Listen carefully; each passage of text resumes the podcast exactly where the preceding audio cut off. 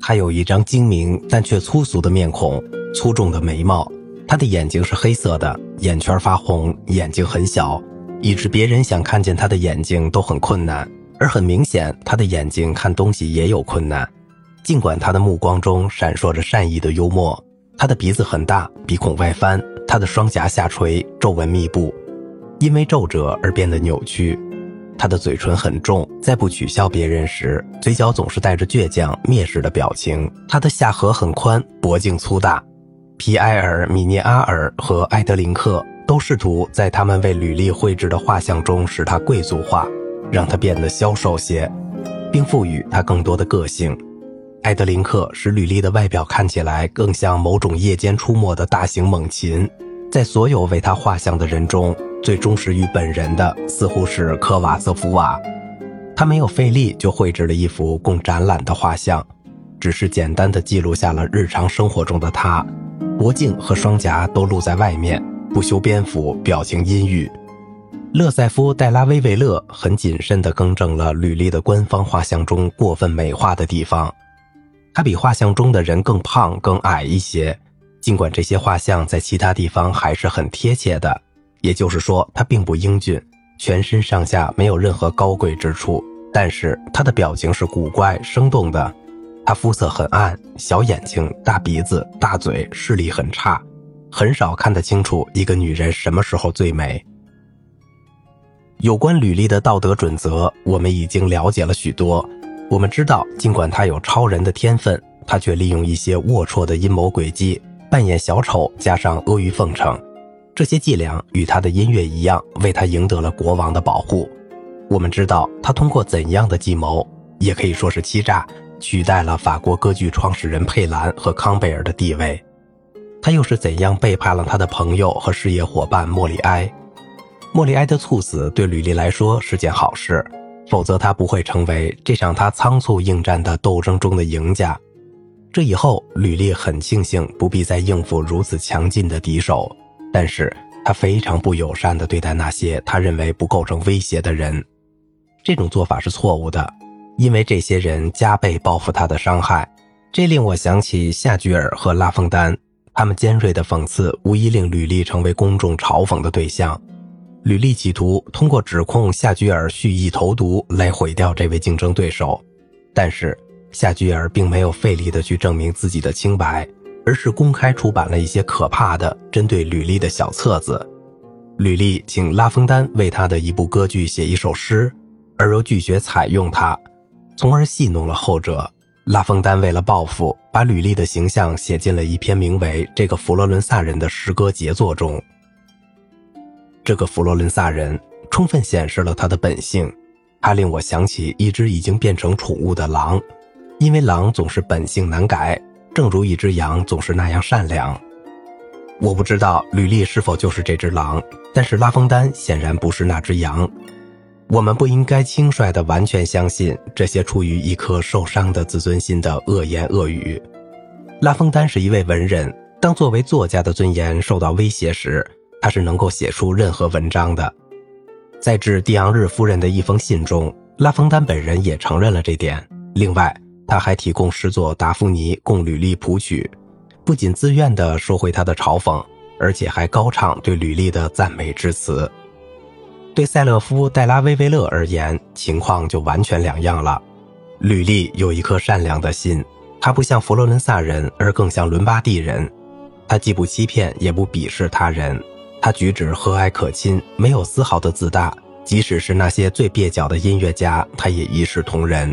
尽管与一个在宫廷中生活太久的人在一起时，他说话会比平时更直截了当一些，举止也不甚优雅。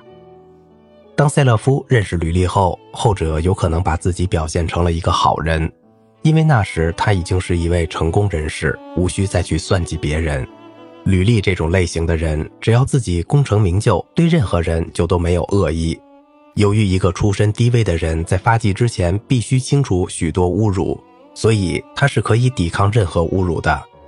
除了考虑他的敌人，他还有其他事情要做。他要为自己打算。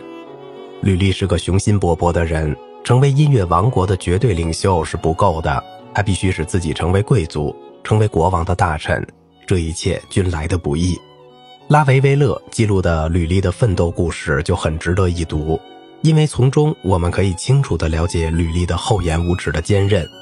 鲁弗瓦对这样一个毫无可取之处，除了逗人发笑之外无所成就的人怀有这样的意图感到非常义愤。吕丽对他的答复是：“如果你能，你同样会为自己这么干。”这一反驳很冷静。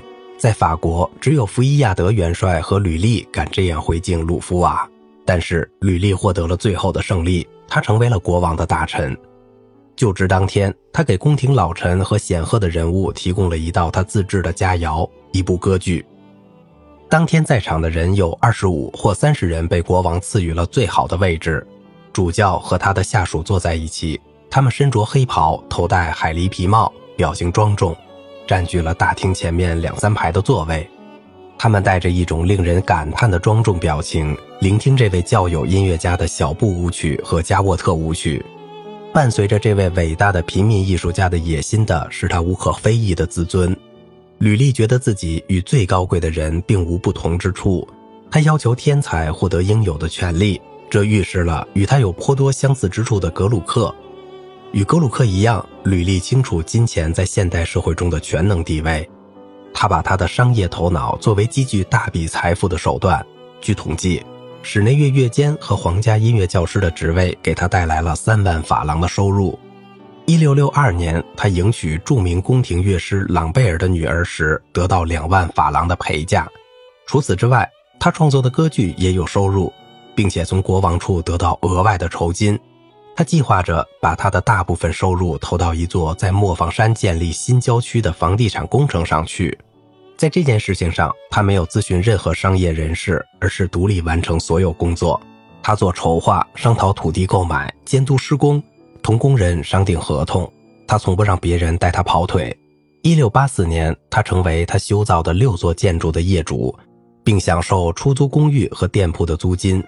他分别在普多和塞夫勒尔拥有一处带花园的乡间别墅。最后，他着手购买一处贵族的不动产——格里农县。他的标价比县最高的行政首脑高出六万英镑，这一举动招致许多非议。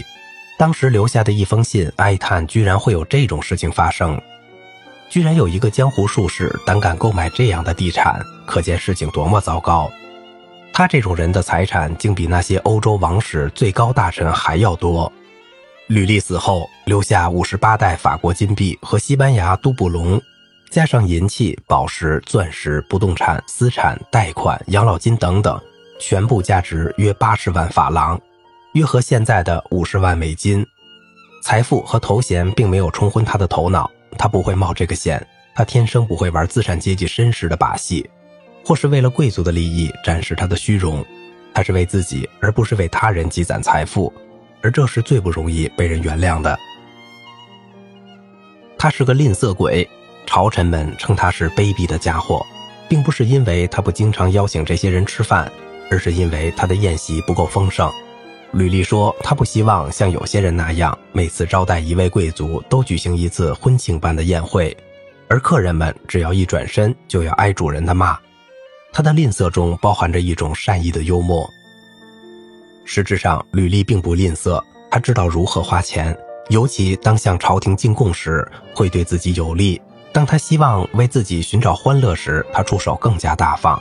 他过着非常惬意的生活。塞勒夫认为他像放荡不羁的法国人那样喜欢美酒和佳肴，但他也像意大利人一样贪得无厌。他同洛林骑士结伴寻欢作乐的故事是众所周知的。从这种公开的放纵行径中，他的一些崇拜者为他的作品中的疏忽找到了解释，而且这种放纵还可能造成了他过早辞世。这一切并没有阻止他有时变成一个爱家的男人。他把生活分成两部分，直至过世。他仍然知道如何同妻子保持良好的关系。对他妻子和岳父朗贝尔，他非常尊重，把在圣安妮大街上的私宅中的一套房间交给朗贝尔使用，并帮助他在普多买到了一栋乡村别墅。他非常信任他妻子的才智，把自己的钱交给他保管。在遗嘱中，他把他的著作。歌剧的绝对控制和管理权交给他的妻子，而不是交给他的儿子或助手。濒临死亡时，聪明的吕丽找到了安静的结束生命的方法。如您所知，一六八六年底，在国王久病康复之日，吕丽在圣奥诺雷大街的斐扬派教堂指挥感恩赞。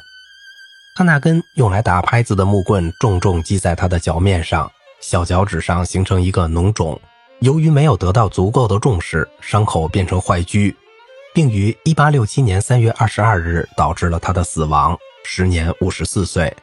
只要还有康复的希望，吕丽都保持他那种顽皮的精神头。这点可以从一些有关他的或者真实或者虚构的轶事传闻中看出来。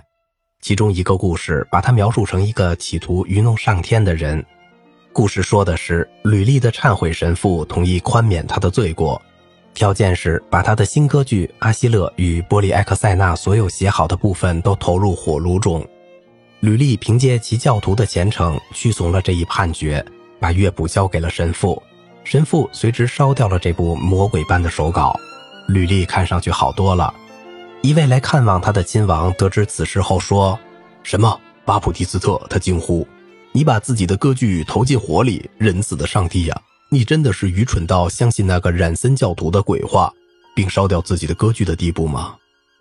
冷静些，先生，冷静些。吕丽低声说：“我知道我干了什么，我另有副本的。”这件事过后不久，他的病又复发了。这一次，死亡不可避免这一想法使他真正懊悔。世上可能说到并做到的最善良的事情，他都说了，而且做了。因为意大利人与在其他事情上一样是忏悔细节的大师，吕丽表现出的悔悟后的欣喜符合他的国家的标准。他摆出一副谦卑的样子，并且做出令人肃然起敬的赎罪举动。圣父教堂中，吕丽的豪华墓志铭这样写道：“上帝赐予他比所有他的国人都要高的音乐天赋，为了回报他谱写的举世无双的赞美上帝的圣歌。”上帝又赋予他真正的基督徒的忍耐，忍耐致他死亡的疾病带给他的剧痛，他顺从虔诚地接受了圣事。好了，今天的节目就到这里了，感谢您的耐心陪伴。